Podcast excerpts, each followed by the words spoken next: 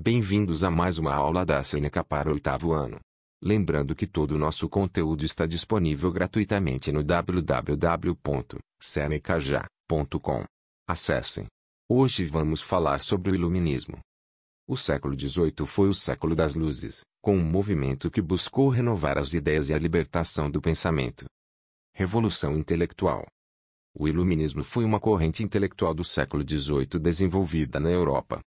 Defendia o uso da razão sobre questões políticas e cotidianas.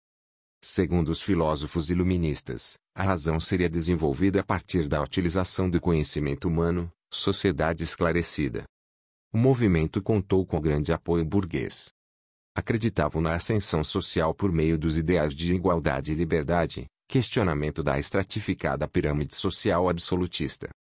O absolutismo, antigo regime, era criticado, assim como a Igreja e suas verdades absolutas. Os iluministas defendiam que tais instituições mantinham a sociedade na escuridão. Valorização da ciência e da liberdade econômica, Estado mínimo. Vamos conhecer alguns dos principais intelectuais iluministas.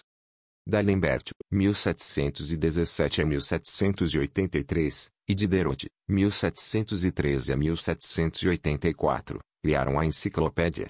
Os 17 volumes de saberes almejavam disponibilizar conhecimento à sociedade.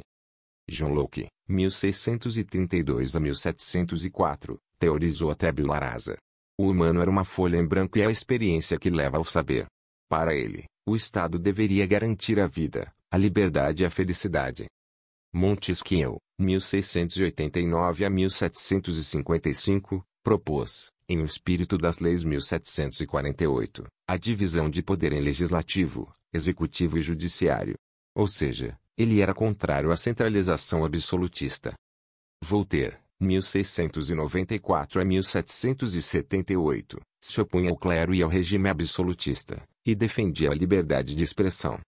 Em Dicionário Filosófico 1764, considerava que o Estado deveria servir à nação. Filósofo, físico e matemático, o francês René Descartes 1596 a 1650, criou o plano cartesiano. Em O Discurso sobre o Método 1637, aborda um sistema para conquistar o saber. O teórico Adam Smith, 1723 a 1790, foto, cunhou o liberalismo econômico. Em A Riqueza das Nações 1776, afirmou que a economia deveria ser orientada pela lei da oferta e da procura, sem a regulação do Estado. Rousseau, 1712 a 1778, em O Contrato Social 1762, acreditava que o espírito fraterno era natural e que o Estado deveria se pautar na vontade do povo, a soberania residia na nação. O que foi o despotismo esclarecido? O despotismo esclarecido surgiu no contexto histórico no qual os monarcas da Europa buscavam levar modernidade para o Estado, sem abandonar o absolutismo. O despotismo esclarecido teve força em Espanha e Portugal na questão religiosa, a ponto de tirar jesuítas da colônia. O espanhol Carlos III criou companhias comerciais e cortou impostos.